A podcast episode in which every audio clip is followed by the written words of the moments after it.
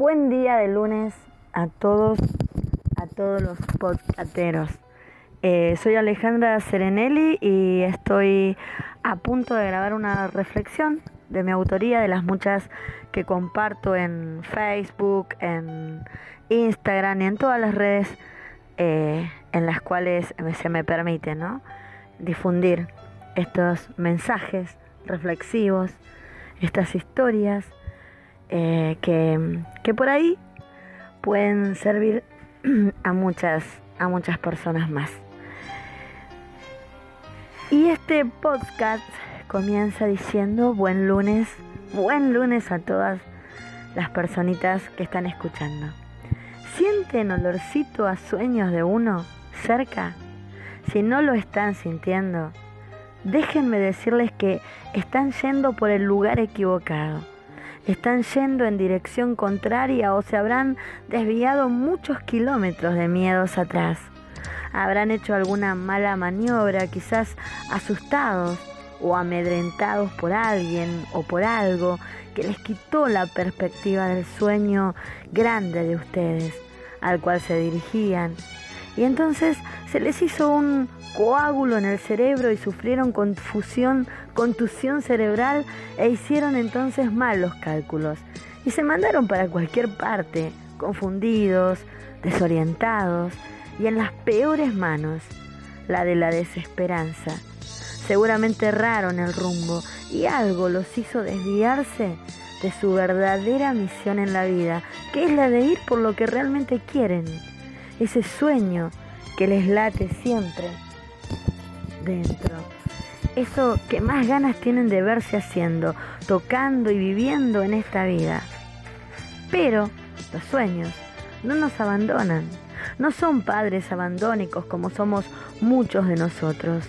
Uno puede rendirse y quedarse con su sueño atragantado en la garganta del alma, porque no lo intentó lo suficiente. Pero el sueño no para de seguirte y de recordarte que está ahí, hecho un nudo, pero está. Y no puede desaparecer solo porque uno sea un cobarde de mierda y no se anime a hacerlo real no desaparece, te sigue, te sigue llamando, te sigue doliendo, te sigue llamando la atención y sangrando por alguna parte. Entonces hay que hacer algo o no te deja en paz. Hay que tomar jarabe de coraje y tengas la edad que tengas. Hay que maniobrar fuerte y decidido y hacer una vuelta en U y regresarse o volverse hacia el camino que más se siente vos. Ese camino es fácil de encontrar, porque cuando vas por él se siente increíble, como, como si cada cosa estuviera donde tiene que estar, en sintonía contigo. Todo está en sintonía con vos cuando andás por ese camino, la gente con la que te cruzás, las cosas que te encontrás, las experiencias, las casualidades, y todo se vuelven señales. Por ahí es Nada de lo que sucede camino a tu sueño puede ser malo o hacerte sentir mal. Todo lo que sucede por allí estás feliz de que te hayas decidido a transitarlo y entonces te celebra y pasan cosas lindas y mágicas allí y dentro tuyo. Se siente increíble y te das cuenta que hay olor a sueño de uno cada mañana que te despertás y echás a andar y el sueño cada vez está más cerca y disfrutás de ir camino a encontrarte con tu misión en la vida, nada menos. Por eso basta de confundirte, abrir los ojos y pensar y preguntate, ¿hay olor al sueño de mi vida aquí, donde estoy ahora?